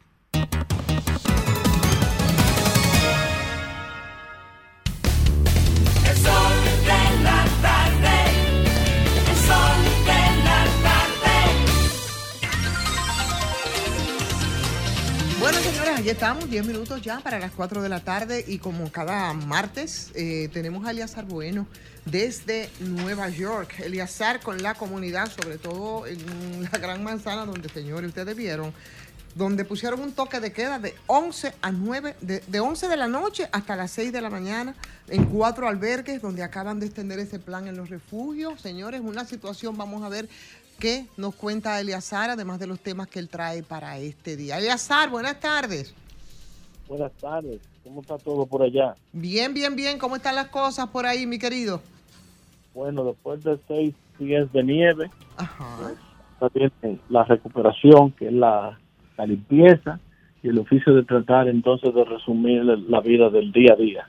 Pero ya estamos, estamos casi en eso. Sí. Les comento que hoy en el Congreso, el Congreso en el, en la- en el Congreso de los Representantes, eh, donde ahí tenemos al, al congresista Adriano Espaillat, se está debatiendo eh, el, el tratar de avanzar un caso en contra del director, lo que es el equivalente aquí al director de la- de- del Departamento de Migración Federal, basado en el argumento de que de su ineficiencia a la hora del control de la inmigración masiva a través de las fronteras. Este es un caso sin precedente donde se está tratando de remover a, un, a una persona que fue eh, asi- asignada o designada por el presidente de los Estados Unidos en un puesto ah, por lo que el Congreso considera como negligencia en sus actos. Y eh, parte de esa negligencia eh, hay un argumento de que eh, muchos de estos migrantes, al no ser eh, procesados, pues entonces se han convertido en una amenaza para, la, para el país. Y como tal, cabe dentro de algunos cargos que hay de, de terrorismo, etcétera. Eh, los últimos casos de los en los en los lugares donde viven los migrantes, eh, donde ha, habi- ha habido un elevado número de, de crímenes, Refugios, los refugios, Eliazar. los refugios, y ha dado un, un argumento aún más fuerte para las personas que, que se oponen vehementemente a esa migración masiva que hubo. Eh, me imagino que ya saben el caso del joven, el menor, 14, 15 años, Sí. que cometió un caso gravísimo, los cuatro jóvenes también que eh, pelearon con el oficial de policía, etcétera. Usted dice el adolescente venezolano que fue detenido. Sí, en su mayoría todos eh, venezolanos. Que hirió- y el otro que hirió de bala a un turista. Son algunos de los casos, ¿verdad? Es- exactamente, eso aquí es un, un- un tema que está de, de boca a boca y que prácticamente eh, puede costar eh, eh, el, el- el- a nivel nacional, quizás no aquí en la ciudad, del, del, del Partido Demócrata y su política migratoria. Eleazar, entonces ciertamente se ha impuesto un toque de, de queda desde las 11 de la noche hasta las 6 de la mañana en cuatro albergues. Ciertamente es así. Sí, así es. Y, y el toque de queda obviamente para evitar el tránsito en la madrugada, que inmediatamente llegan, pues ahí entonces tienen que quedarse. Y eso es lo que se está tratando de evitar, ese ese ese flujo eh, en horas que, que no debieran de, prácticamente de estar, personas que están viviendo en, unas, en un sitio donde están siendo subsidiados por, por la ciudad. Sí, eso, Eso se es lo que podría extender, Eliazar, a los más de 20 refugios que están habilitados, que me parece que son cerca de 3.600 inmigrantes eh, que los están ocupando. Ahora mismo la, la ciudad eh, tiene casi, sí, casi cuatro mil es la, eh, ese número. Y en- eh, se está comenzando con ese piloto para ver cómo funciona, para entonces sí eh, extenderlo. Hay que también notar que muchos de estos refugios también son privados. no son de dominio del dominio de la ciudad ni tampoco se aplican por las reglas de la ciudad. Ahí hay, por ejemplo, hoteles, hay escuelas, hay hay hay lugares de, de- de- deportivos como cancha de baloncesto, etcétera, que también se están utilizando como albergue para los para los eh, migrantes venezolanos. ¿Me podrías corregir el dato? Porque se habla de que algunos de los, son cerca de 170 mil inmigrantes los que han llegado a Nueva York en los últimos meses. ¿Es así, eh, ah, Eliazar? Sí, desde, desde octubre del año pasado hasta ahora, entre casi 172 mil migrantes han entrado por la frontera solamente a Nueva York, que han venido aquí a los refugios locales. Estamos prácticamente en una crisis. Porque ha aumentado entonces la delincuencia. Me di- tengo el dato de que cerca de un 6%. hay que hay que también manejar eso con pinzas porque eh, muchos de los reportes eh, de, de los de los crímenes que, que cometen por ejemplo en los ulti- las últimas dos semanas eh, son todavía no están resueltos pero se da la impresión natural de que son los nuevos migrantes. Entonces eh, no se puede todavía no hay data que puede corre- correlacionar el aumento del crimen con los con los migrantes venezolanos, en este caso eh, de Venezuela, que son casi un 90%. Bueno, Pero se, se ha sí dicho hay- que los sí robos han aumentado y han aumentado casi en un 6% en, en relación a, a enero del año pasado. Y si eso se, se, se cruza con los más de 170 mil inmigrantes este año, entonces perfectamente, y lo que ha ocurrido también con acciones delincuenciales, entonces pudiera perfectamente eh, eh, pensarse ¿no? que una cosa tiene que ver con la otra. Inclusive hay un, un reporte hoy en el periódico, el New York Post, donde hay reportes por el FBI en el que dicen que la Mara Salvatrucha, la MS-3, eh, se ha unido con algunas de estas gangas de, de- de- de migrantes nuevos y eh, son ellos los que tienen eh, la mayoría que se puede demostrar de robos de celulares, específicamente Bien. a eso en las tiendas de celulares y eso. ¿Qué otra Porque ya se- información nos tienes, Eliacer? Además de eso, tenemos la información de el presidente Biden, que le trató de preguntar a que o cuestionar para que se sometiera a un examen cognitivo, un examen de memoria. Y no, y no, no, no, el presidente obviamente pues se negó. Eh, se ha hecho, o la oposición, el Partido Republicano ha hecho un excelente trabajo a, eh, vendiéndola al, al, al presidente Biden como una persona incapaz de memorizar ideas y, y de tener una idea que no puede seguir eh, gobernando. Bueno. Y hasta- Pues si él quiere seguir, si él quiere seguir confundiendo a Macron con Mitterrand, pues hay que dejarlo. Eliazar, Está muchísimas gracias, mi querido Eliazar Bueno, por ese reporte que nos hace desde la ciudad de Nueva York. No aguanto a Alejandro Eliazar. Alejandro, llévame, porque es lindo.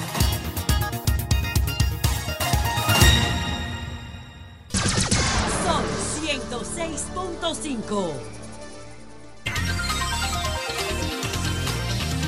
Bueno, señora, que estamos de regreso y ya alcanzamos las 4 con 8, no, ocho minutos, ¿verdad? 8 minutos, sí, señor, en este sol de la tarde, que es el sol del país.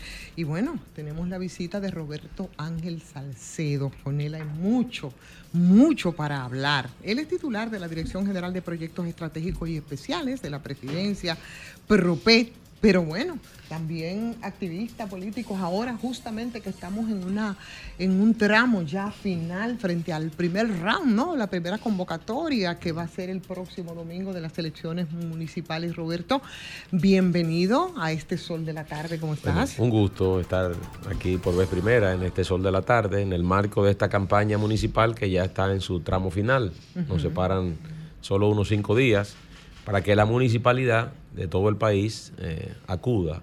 Es una nueva cita histórica, democrática de la República Dominicana y todos los ciudadanos debemos hacer causa común para que sea un proceso ejemplar, un proceso mm, lleno de entusiasmo, de participación, que fortalezca este espíritu democrático que reina en la República Dominicana. Trabajo, el crees? trabajo en Propet, ¿no? Que es un Sí. trabajo sobre todo con la comunidad. Yo no sé cómo que cómo es que en tiempos de campaña, ¿no? Eh, se puede lidiar para tú poder separar ese trabajo que es social, que es de acompañamiento respecto al trabajo político. Eso es complicado. Es, es bastante complejo. Nosotros diseñamos una estrategia eh, desde finales de año pasado para que la acción gubernamental en materia social no se viera afectada por la campaña municipal y consecuentemente el mismo criterio lo vamos a aplicar para las elecciones generales de mayo. La idea es que como el Estado y el propio gobierno no puede detener su ritmo, sí hemos hecho esfuerzos para que nuestros candidatos cuiden los procesos institucionales del gobierno. Eh, voy a poner unos ejemplos aquí, compartir con ustedes. Desarrollamos en todo el territorio nacional jornadas de inclusión social. Nosotros hemos evolucionado y eh, nos hemos convertido en una especie de coordinadora, procurando mayor eficiencia del gobierno en sectores vulnerables del país. Nos articulamos con 15, 20 instituciones, instituciones de vocación social, instituciones de vocación de salud, educativas, y entonces prestamos servicio con un criterio unificado, creo que es mucho más abarcador. Y entonces, ¿qué hemos hecho en este tramo? Cada una de esas acciones tenía un acto protocolar. ¿Qué ocurría en esos actos protocolares? Bueno, la dirigencia política también, la dirigencia social hacía presencia. Al nosotros descontinuar eso y solamente limitarnos a la prestación de servicios, evidentemente que eliminamos bastante la contaminación política que cualquier candidato nuestro pueda eh, intentar. Entonces, nosotros mismos hacemos una labor de supervisión, pero no una presencia directa en el territorio, procurando que nuestra condición también como miembro de la dirección ejecutiva del partido de gobierno no eh, intervenga en esa acción gubernamental tan importante, tan especial, donde para nosotros lo fundamental es prestar el servicio a quien lo necesite, no mirando su filiación política, no mirando sus simpatías desde el punto de vista político, sino cuidando y respetando esa institucionalidad. Hasta el momento no hemos confrontado ninguna situación. En el marco de la campaña hemos desarrollado más de 20 jornadas de inclusión social y hasta el momento no hemos recibido eh, de parte de nadie ninguna denuncia que se haya utilizado este brazo operativo de la Presidencia de la República, como son los proyectos especiales, eh, en detrimento de un candidato, favoreciendo a otro. Y reiteramos, aunque ya estamos en la parte final de la campaña, reiteramos a los compañeros que esta labor social va a continuar y que cuiden, nos ayuden a cuidar los procesos institucionales. Desde el gobierno no hay mejor campaña que la presentación de resultados y estar permanentemente ofreciendo los servicios que la población demanda. Robertico, o Ro- don Roberto. No, don Roberto es mi papá. Sí, usted me ahí. puede decir a mí Robertico. me dijo un Roberto amigo hace mucho que no me podía quejar de eso porque he facturado mucho con los Robertico. Mira una cosa, este, este gobierno ha tenido la proclividad, eh, que no entiendo la razón, digo, uno la sabe, pero, pero no es necesario, es muy cometológico, de estarle cambiando los nombres a, a la- a los programas del gobierno. Que antes era que sí o qué, ahora es Prosoli, que antes era que sí o qué, ahora es que sí o cuánto. Ah, Esta era la DGPET antes, sí. ahora es Propet. Sí. Pero antes como que teníamos muy claro qué era lo que hacía. ¿Cuántos programas es que ustedes desarrollan? Brevemente, voy a hacer un, un resumen eh, lo más eh, simple o básico posible. Verdaderamente, a través del decreto 491-12, se creó en el pasado gobierno la Dirección General de Programas Especiales de la Presidencia DGPEP. Originalmente tenía una vocación con programas educativos. Eso coincidía, esa entidad coincidía con la aplicación formal del 4% a educación. Con ese decreto se emitió, a su vez, el 546-12, que declaraba de alta prioridad nacional el plan de alfabetización. Todos los programas eran Quisqueya sin miseria y los componentes del Quisqueya Aprende Contigo y todo con vocación educativa. Al llegar el presidente Luis Abinader al gobierno y a través del decreto 389-20, se transforma la DGPEP en lo que hoy conocemos Dirección General de Proyectos Estratégicos y Especiales de la Presidencia. Ahora tiene una vocación mucho más social, de ataque a la pobreza y a la exclusión social. En este tiempo, con la llegada nuestra hace exactamente un año a la entidad, hemos transferido de nuestra área de responsabilidad dos aspectos fundamentales. Lo educativo, devuelto al Ministerio de Educación, de donde nunca debió salir, todos esos programas, como la alfabetización, han regresado al Ministerio de Educación, y la construcción de estaciones de transferencia de residuos sólidos, porque ya tenemos un fideicomiso aprobado por el Congreso Nacional, que es el fideicomiso de residuos sólidos que habrá de manejar esas estaciones de transferencia. A través del decreto 28-23 se ordenó al PROPEP la transferencia de recursos y de equipos a esa nueva unidad y también a una llamada Eco 5 RD que habrá de completar eso. Por tanto, lo educativo a través de la alfabetización y esto de los residuos sólidos han salido de nuestra área de responsabilidad. Y nosotros estamos en los actuales momentos reconfigurando el decreto base porque ahora tenemos una visión mucho más social como un brazo operativo de la Presidencia de la República, siendo esta entidad eh, una unidad adscrita al Ministerio de la Presidencia. Entonces, en los actuales momentos, todas nuestras acciones tienen una vocación social en el territorio. Dinos tres por lo menos. Bien, ahora nosotros hacemos, la primera, la articulación de jornadas de inclusión social. Estamos desarrollando con 15 instituciones, 20 instituciones del gobierno, acciones que van desde el INAIPI, que nos acompaña para atención a los pequeños de la casa, hasta los adultos mayores con el Consejo Nacional para la Persona Envejeciente. Nosotros hacemos una especie de ferias donde hay distintos servicios del gobierno coordinados por nosotros. Esa es una acción. Otra acción.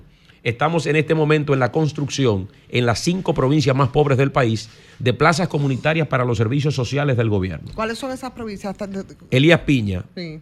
Bauruco, Independencia, Monteplata y El Ceibo. En esos levantamientos socioeconómicos Con la hemos, mancha de la pobreza que se hemos iniciado, hemos iniciado en Bánica la primera plaza comunitaria para servicios sociales del gobierno. ¿Qué me decía un municipio de Bánica? Tuve que pagarle 200 pesos a un motor para que me llevara a un cajero a sacar 500.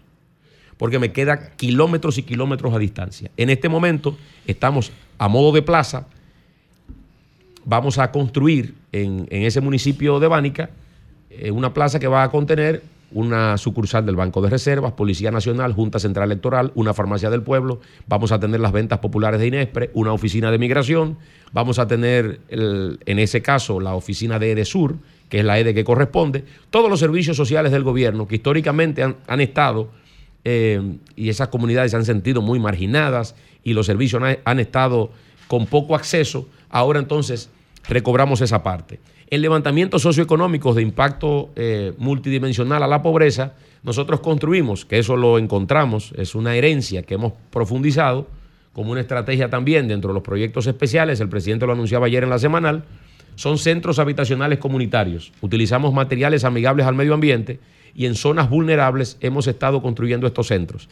Corremos dos en este momento en San Cristóbal, uno en Najayo Arriba y otro en el sector de las Marinas. Eh, ahí son 50 viviendas en cada uno de los proyectos. Desarrollamos 50 viviendas en Barahona, 50 en ¿Y Montecristi. ¿Le están construyendo ustedes o, o el Nosotros. Ministerio de Vivienda? Nosotros, en una articulación conjuntamente con ellos, utilizamos otro tipo de material y en el caso de ellos es una modalidad distinta porque aquí la gente no compra la vivienda. En el caso nuestro es una concesión porque son familias de pobreza, pobreza extrema. Por eso es el impacto. O sea, eh, asistencialismo versus autogestión. O sea, es mucho asistencialismo, pero ustedes no tienen en carpetas también proyectos autogestionarios de la, Sí, con la nos- comunidad. nosotros, ¿qué hacemos? Nosotros hemos estimulado a través de alianzas estratégicas el tema de la capacitación. El único elemento eh, educativo o formativo que queda son las alianzas estratégicas que tenemos con el ITLA, con las escuelas vocacionales, con el Infotep. A través de nosotros, el pasado año, cerca de 3.000 jóvenes pudieron acceder a distintos ciclos formativos del ITLA.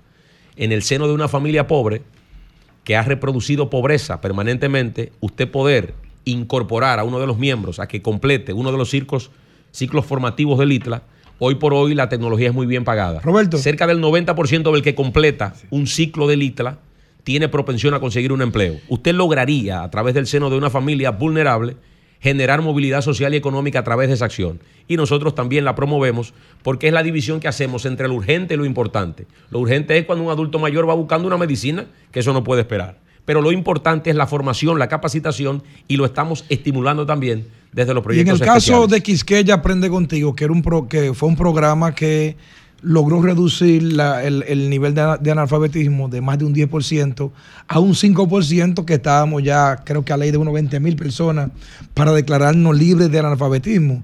Y según los datos públicos que hay, aparentemente el nivel ha subido y ya ustedes no tienen ese programa. ¿No fue entonces un retroceso regresar ese programa de educación y No. no ustedes continuarlo y ya le- declararnos libres? No, eh, ¿qué ocurre? Recuerde que el mantenimiento y el desarrollo de ese programa se vio afectado por la pandemia.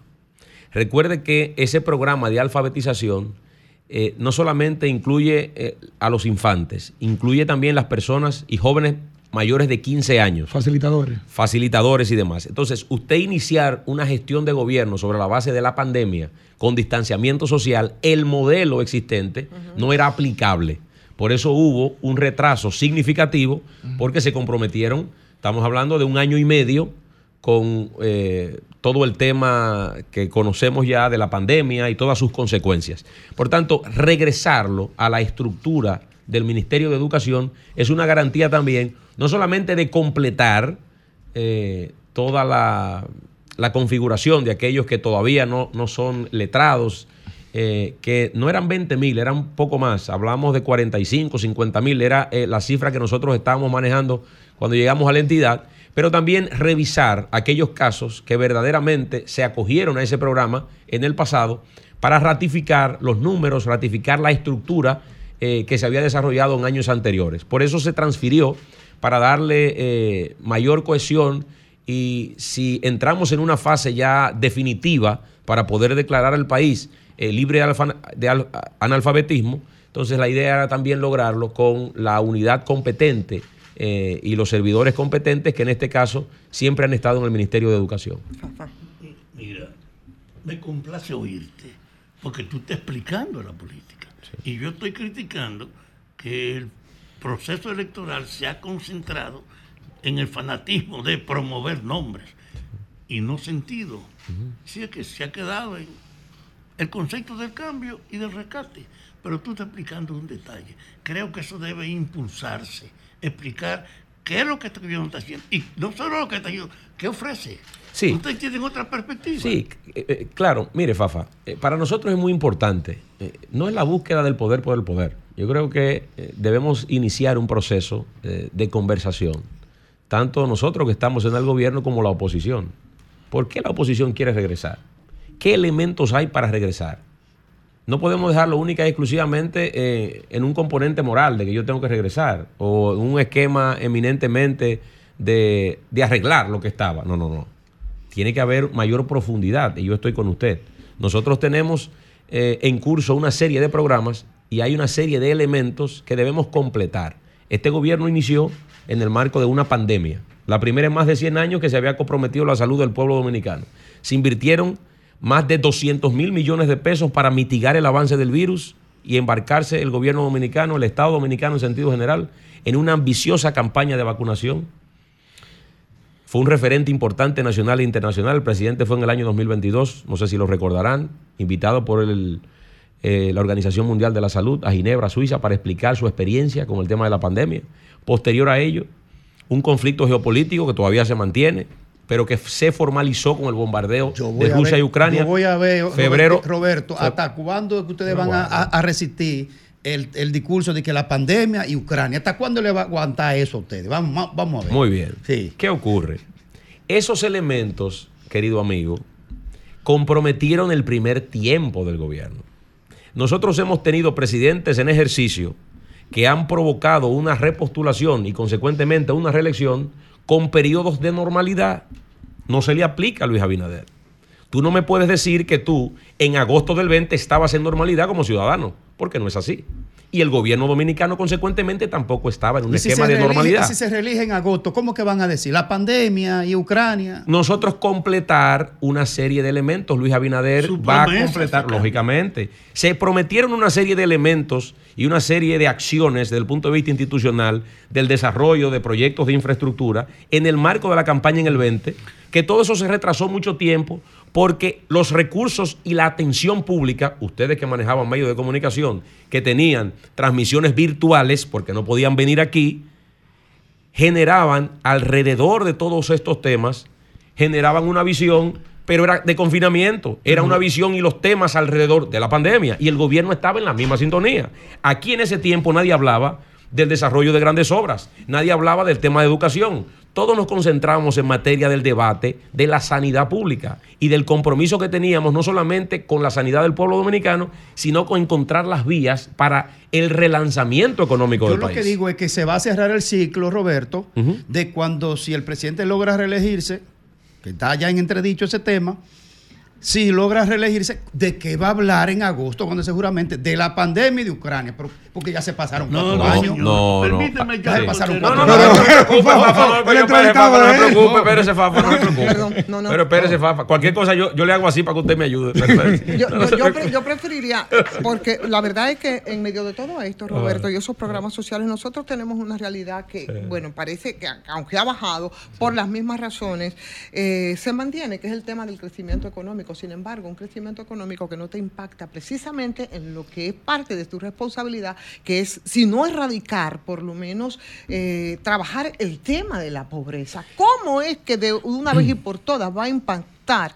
ese, ese crecimiento que desde hace 20 años no es un asunto nuevo. No, nosotros, nosotros vamos viendo y vamos observando un patrón de consumo distinto en la sociedad dominicana. Y yo quiero ponerle ejemplos. Lo que pasa es que la gente a veces no lo nota, pero Y me verdaderamente... disculpas, agrego, Sí. porque no solamente con el tema del asistencialismo, sino Sí. realmente Pero con yo, pero, yo quiero, pero yo quiero que lo analicemos desde el punto de vista de la acción del ciudadano, para que entendamos que hay verdaderamente en los últimos años un nivel de expansión económica. Ni en la época de mayor apogeo popular de Juan Luis Guerra, en los años 90, pudo llenar tan rápido como ahora el Estadio Olímpico. Tema práctico. Un tema práctico. Pero un tema de crecimiento poblacional. Y eso no es circunstancial, Roberto. No es, perdón. Un crecimiento no es- poblacional. No, no. El PLD fue que disparó la gran clase media de, de aquí, del distrito y de la capital. Perfectamente, perfectamente. ¿O no? Pero aguarda. ¿A qué me refiero?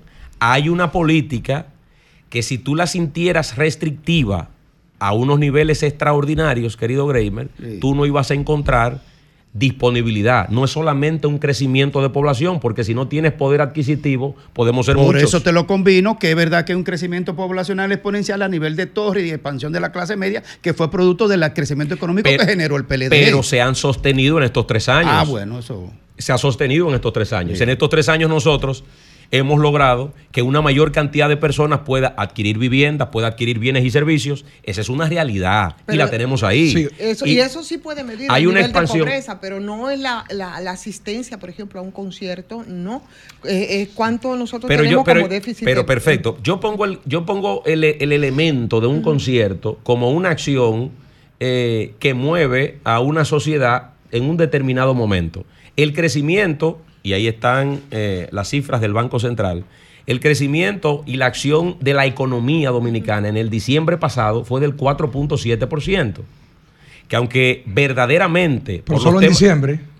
pero uno de los diciembres más representativos desde el año 2012 hasta la fecha, que es un elemento que tenemos que tener en consideración. Por eso digo que hay una dinámica económica que aunque se ha visto mermada por la situación de carácter global, porque, ojo, todo el tema inflacionario no es exclusivo de la República Dominicana. Los grandes temas que afectan el país no son exclusivos del país, tiene vocación global. Desde la inseguridad, desde el tema del alza de los, de los precios, no son temas exclusivos del país. Por tanto, yo creo que nosotros estamos haciendo todos los esfuerzos de rigor. La población dominicana advierte el nivel de esfuerzo, el nivel de empeño, de trabajo del Partido Revolucionario Moderno, del presidente Luis Abinader, y por eso está en ventaja en este momento para otorgársele un nuevo periodo constitucional y que esos grandes proyectos que en el marco de la campaña desde el 20 se vienen ofertando al electorado pueda completar su obra en un nuevo periodo de gobierno y que en este ciclo político de ocho años, como otros presidentes lo han tenido, Luis Abinader pueda ya generar formalmente su impronta a la sociedad Roberto, dominicana. Roberto, y eso no suena, escúchame Fafa, y eso no suena un poquito como a discurso de campaña, porque en el caso del crecimiento de la economía, la República Dominicana en los últimos 15 años creció alrededor de un 5% y en este cuatrenio solamente hemos crecido alrededor de un 2%. Claro. Este, un segundito. Félix, Sí, un- ¿Qué ocurre? No, por Sí. un segundito. Y en el caso también de la, in- de la inflación, nosotros siempre fuimos, fuimos líderes en crecimiento económico y líderes en menor inflación, jun- inflación eh, frente a otros países de Latinoamérica. Sin embargo, ahora es todo lo contrario. En crecimiento económico estamos en los últimos lugares y en inflación estamos en los primeros lugares. Muy bien, miren, yo no formo parte del equipo económico del gobierno, aunque me gusta mucho todo este tema eh, en materia económica también, porque creo que enriquece el debate, pero verdaderamente el contexto internacional no ha sido el más favorable, no solamente para las economías en vía de desarrollo como la República Dominicana, sino también para las economías desarrolladas como Estados Unidos, Canadá, Europa, que han visto comprometidas sus economías por todos los temas inflacionarios. Nosotros hemos logrado también un nivel de control primero que muchos países del área. La proyección que hace la CEPAL, la proyección que hace el Fondo Monetario Internacional sobre el crecimiento proyectado a este año es uno de los más representativos del área y tiene que ver con el desempeño del gobierno del presidente Luis Abinader. Cuando encontramos no solamente entidades locales, sino también organismos internacionales que mejoran la calificación de la República Dominicana, eso no entra dentro de la contaminación política, sino el nivel de crédito del propio gobierno del presidente Luis Abinader. Inversión extranjera sobre el umbral de los 4 mil millones de dólares habla también del nivel de estabilidad que observa la República Dominicana respecto de la región.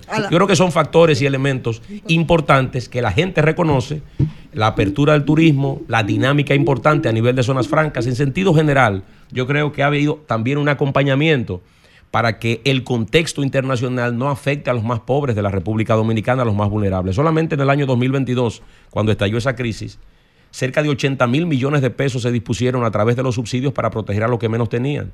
Si lo dejábamos suelto así, la inflación se iba a tragar y se iba a comer y vamos a generar un, un nivel de inestabilidad importante que no se advirtió en los sectores más vulnerables del país.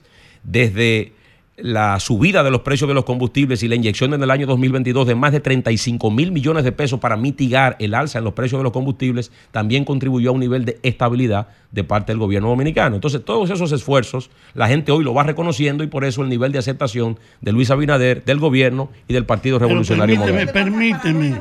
Perdóname, Fafa, para no salirnos ya del tema económico y nos metamos al tema político, nada más. Sí, una porque él vino a hablar de posición. política. Claro, él vamos a hablar una de política región nada más. que para la no está perdiendo la cambiar. región, pero él dirige una región. No, no la estoy breve, perdiendo, querido mío. No, porque el que- Vamos a hablar de eso. Vamos a hablar de Que eso. que que pero lo que yo quería decirle nada más puntualizar es que Sí. yo sigo insistiendo con que yo no sé para qué sirve el crecimiento económico que no revi- reduce la pobreza y concentra el ingreso. O sea, eso sigue siendo un problema todavía que nosotros no lo superamos. Fafa. Yo quiero decirte. Bueno, te pi- yo quiero responder a ese que está hablando. Ah, Que cree que la campaña que va a hacer ahorita. Ah, son de el detalle de este o aquel. Pero a No. La. Oye, la justificación, la justificación del presidente reclamar su continuidad es porque las cuestiones de la vida no le permitieron desarrollar la promesa de los cambios. Y él quiere esto para impulsar precisamente los compromisos que hizo en el país. Él dice que quería refundar el Estado. Desde ese punto de vista. Un pie ti que te están respondiendo. Eso es que le estoy diciendo. argumento en decir, quiero seguir para cumplir el compromiso de los cambios con lo que yo llegué al poder. Bueno. Eh, eh, Roberto, hablemos un poco entonces de política proyectada en, en la jornada, ¿verdad? Eh, Que ah, tenemos bueno, el próximo no, no, No, primero, ¿qué y- provincia? Y aunque, y aunque sí. tú di- aunque dice, y yo sé que es muy difícil tú poder separar el cómo los presidentes que se reeligen eh, las acciones puramente gubernamentales del candidato, Sí. en tu caso, que trabajas con, con ese sector tan importante, yo pienso que también es difícil, pero sirve como medición. ¿Qué es lo que proyectamos para el próximo? Se habla de porcentaje. este, es un- este es ¿eh? un programa que no solamente informa, sino que entretiene. Porque muy entretenido, Gregory. Miren, verdaderamente yo tengo la responsabilidad, tengo una doble condición. Como miembro de la dirección ejecutiva del partido, soy enlace provincial en San José de Ocoa. Y entonces también estamos trabajando en una unidad externa de campaña que nos permite y, y nos lleva por todo el territorio nacional. En Ocoa, en este momento, nosotros estamos arriba en, las siete, en los siete territorios que conforman la provincia. Bueno, la Jara. ¿Cuáles son esos y con datos? Perdón. Vamos a ver. Bueno, la. Jara. Fernando Castillo, alcalde, candidato nuestro por el municipio de San José de Ocoa, está 13 puntos arriba del candidato de oposición. Es con la evidencia en la mano que yo. No, yo no voy a No, hablar, pero- eso sabe la No, Jara. yo puedo hablar, no se preocupe, yo puedo Vamos, hablar. vamos tomando la libretica. Sí. Perdóname, Petro, Roberto, sí. discúlpame. Que tomen ellos la libreta para que anoten mientras nosotros vamos de un prontico allá con Alejandro. Y venimos para que ustedes estén listos y anoten los porcentajes Seguimos, que nos va a dar. Roberto Vamos, que Ángel en Ocoa se Salcedo. escucha Vamos, de mucho. una vez, de una vez venimos. Vamos a-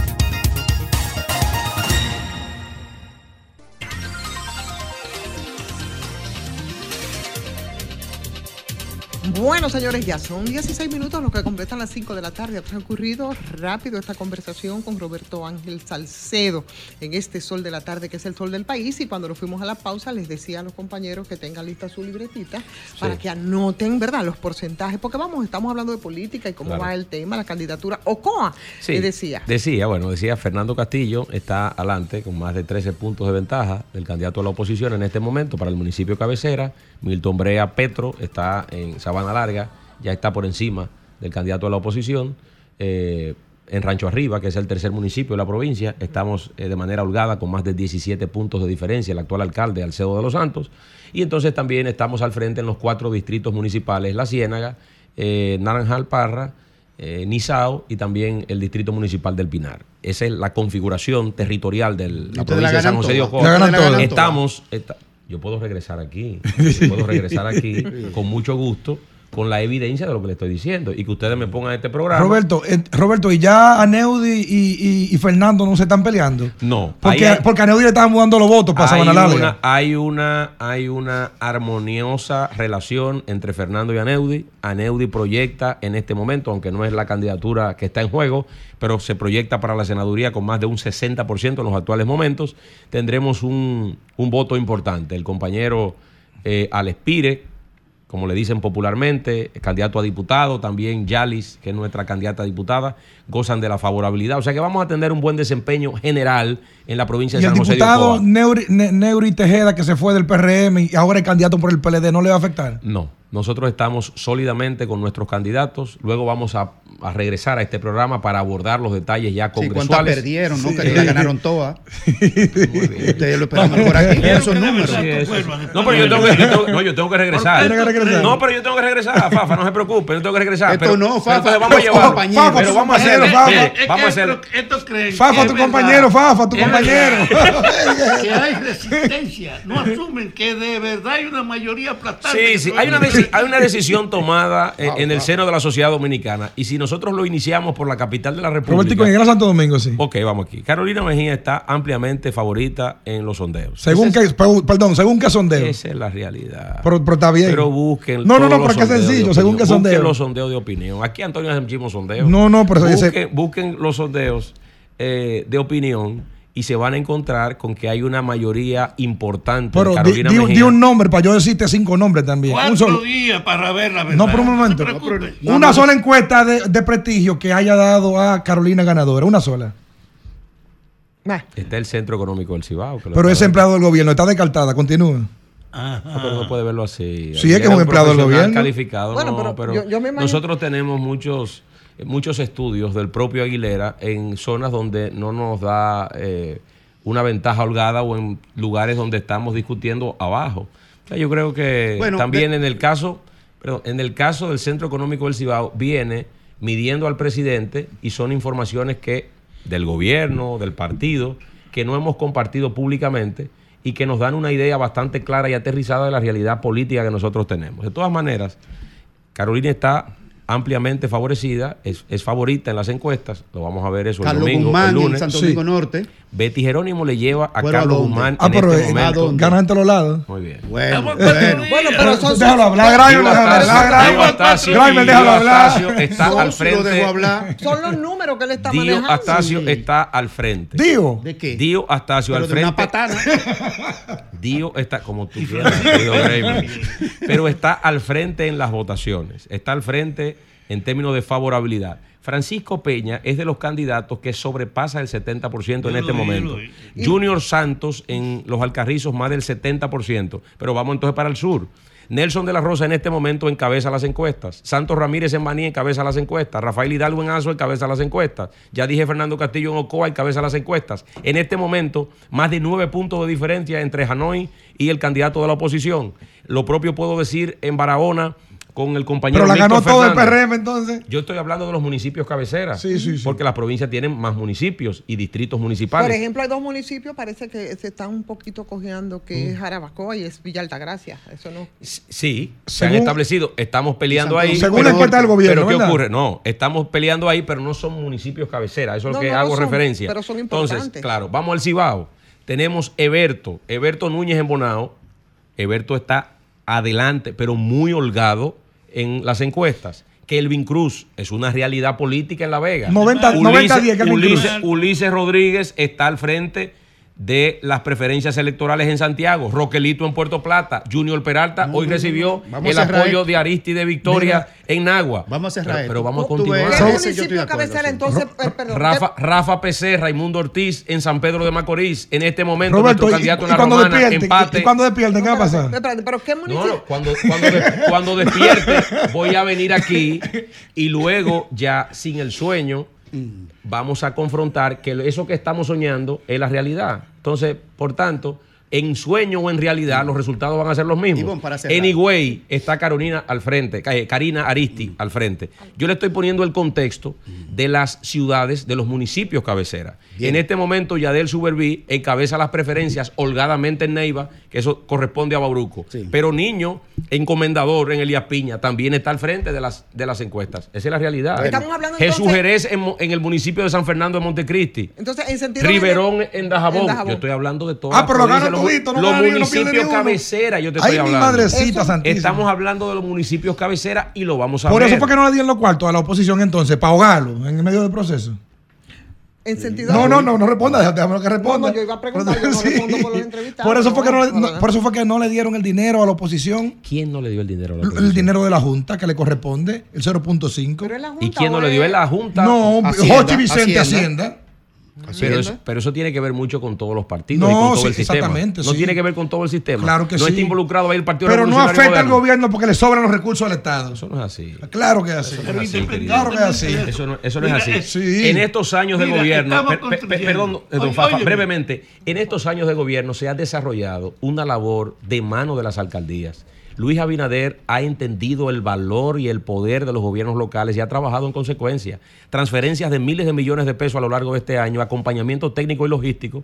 Nosotros mismos hemos trabajado con múltiples programas a través de Dominicana Cultural y Creativa. Hemos muralizado más de 28 mil metros No, cuadrados de arte público y eso tiene que ver mucho con Roberto. intervenciones urbanas también. Por tanto, la acción gubernamental se manifiesta en los municipios y en los distritos municipales y eso influye también con el resultado municipal que habremos de tener el próximo final. domingo. Entonces, antes de tu intervención Sí. final. Una cosa final, déjame decir. La fuerza que tiene La esta fuerza del pueblo. No, no. días, es el tribuna democrática. Y por eso, este, esta discusión podemos reconstruirla basada en un detalle. Lo que pase el domingo es un anuncio de lo que va a pasar en mayo. Habló Fafa. Sin embargo, yo quería que eh, te la jugara, así que en términos porcentuales, en sentido general, a partir de esos números que has estado planteando, ¿cómo van a quedar entonces? Nosotros hemos dicho en todo momento que entre el 70 y el 70% de la matrícula de alcaldías y de directores de distrito pasará a manos del Partido Revolucionario Moderno y sus aliados. Es la alianza más amplia, jamás concertada en la historia política dominicana. Estamos hablando de 25 partidos y movimientos políticos alrededor de nuestras candidaturas. Sumado a eso, para ponerlo en un contexto y que los amables oyentes y televidentes, porque este es un concepto multimedia, puedan entender con mayor precisión, de 393 territorios que conforman la República Dominicana, cerca de 300 serán ganados por el Partido Revolucionario Moderno y sus fuerzas aliadas. Hay que dejar el país al PRM, se lo llevó todo, según Robertico. Llegamos al final, Roberto. Eh, yo quiero dejarte una encomienda pública, eh, porque hemos sido partícipes muchos años y somos coautor de la ley 3423, que es la ley de autismo, que se requiere, y ya se venció el plazo, de, la, de lo que tiene que ver con el reglamento. La ley es el qué, el reglamento es el cómo. Y eso retrasa mucho la aplicación de varios, que muchos tendrán que ver con tu área. Así es. Entonces yo te quiero dejar la encomienda porque hemos hecho el llamado a la primera dama, doña Raquel Albaje, que nos ayude con el presidente a, a hacer el reglamento del- de la ley de la aplicación, el reglamento de aplicación de la ley 3423 sobre autismo. Te lo hago públicamente porque muchos de los casos que tienen ahí adentro con la ley, muchos de ellos tienen que ver con tu área. Sí, eh, nosotros vamos eh, y formalmente, eh, Greimer, eh, en nombre de la institución y en nombre del gobierno dominicano, yo voy a poner especial énfasis y atención en que ese reglamento pueda salir, hablar con nuestros compañeros, eh, amigos, eh, congresistas. No, porque tiene que ver salir del Poder Ejecutivo ya, porque lo- los legisladores hicieron su trabajo con aplicar la ley, con hacer la ley. Ahora Pero- es el Poder Ejecutivo el reglamento. El reglamento. Sí. Pues entonces nosotros vamos a hacer todo el movimiento posible. Si ya usted habló con la primera dama, le hizo No, su llamada. públicamente, no conversado con Públicamente. ellos, sí. bueno, pero vamos a generar esos espacios porque se hace determinante eh, tener el reglamento para fines de aplicación. De modo que yo creo que ese es un, una pieza fundamental que debemos ya introducir en la dinámica operativa de las instituciones sociales del gobierno y ese es un componente de alta sensibilidad que ya tiene que estar eh, reglamentado de la mejor manera para que pueda accionar a nivel territorial con mayor eficiencia. Eh, Roberta, nos quedan apenas un minuto, pero con, con esa con esos porcentajes yo me imagino que no hay nada que decir. No, es rodillo, no, no, no, no, es rodillo. brevemente, no, no, breve, breve, brevemente. Brevemente como Dale las gracias a San breve- PRM que la como- brevemente como me despido con muchos de mis compañeros.